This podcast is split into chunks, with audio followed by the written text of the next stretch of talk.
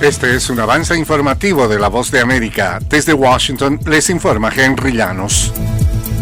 Hamas estudia la propuesta de armisticio acordada entre Israel y mediadores internacionales mientras organizaciones humanitarias denuncian las primeras muertes por hambruna en la franja de Gaza. Nos informa Judith Martín. Desde el gobierno del presidente Joe Biden insisten en la posibilidad de alcanzar una tregua entre Israel y Hamas tan pronto como a finales de esta semana. El acuerdo, entre otras medidas, implicaría la liberación de unos 40 rehenes en manos de la milicia islamista a cambio de la entrega de unos 400 presos palestinos retenidos en suelo israelí. Sin embargo, y pese al optimismo de Washington en estos momentos, la última palabra la tiene jamás Judith Martín Rodríguez, voz de América. El alcalde de la ciudad de Nueva York, Eric Adams, pidió una mayor cooperación entre autoridades federales de inmigración y la policía, señalando que las políticas actuales de la ciudad son perjudiciales para la seguridad pública. Las declaraciones del alcalde demócrata representan la crítica más fuerte hasta la fecha hacia las llamadas políticas santuario adoptadas por Nueva York en la última década que pretenden proteger a la población migrante de la ciudad al limitar cómo pueden ayudar agencias locales en tareas federales.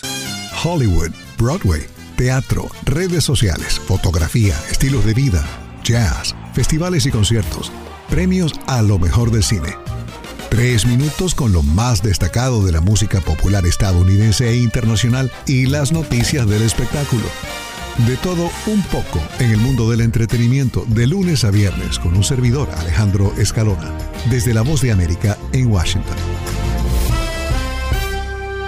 El presidente Andrés Manuel López Obrador pidió respeto a Estados Unidos, asegurando que México no investiga a políticos estadounidenses. Nos informa Sara Pablo. Luego de que el diario The New York Times publicara que autoridades estadounidenses tuvieron información de que en la campaña política del hoy presidente de México podría haber existido dinero del narcotráfico, el presidente Andrés Manuel López Obrador abogó por el respeto a la soberanía e independencia de México. Nosotros estamos pidiendo respeto porque nosotros no mandamos a los de inteligencia del Estado mexicano a que vayan a investigar a políticos a Estados Unidos. No hacemos eso. Sara Pablo, Voz de América, Ciudad de México. La presidenta de la Comisión Europea pidió una nueva estrategia de industria de defensa para responder a los desafíos de seguridad que supone la guerra de Rusia en Ucrania, que se centra en la compra de armas y municiones fabricadas en Europa. La invasión rusa ha expuesto la evidente debilidad de capacidades europeas para la fabricación de armamento. La industria de defensa ha tardado en aumentar la producción especialmente de los proyectiles de artillería que tanto necesita Ucrania. Este fue un avance informativo de La Voz de América.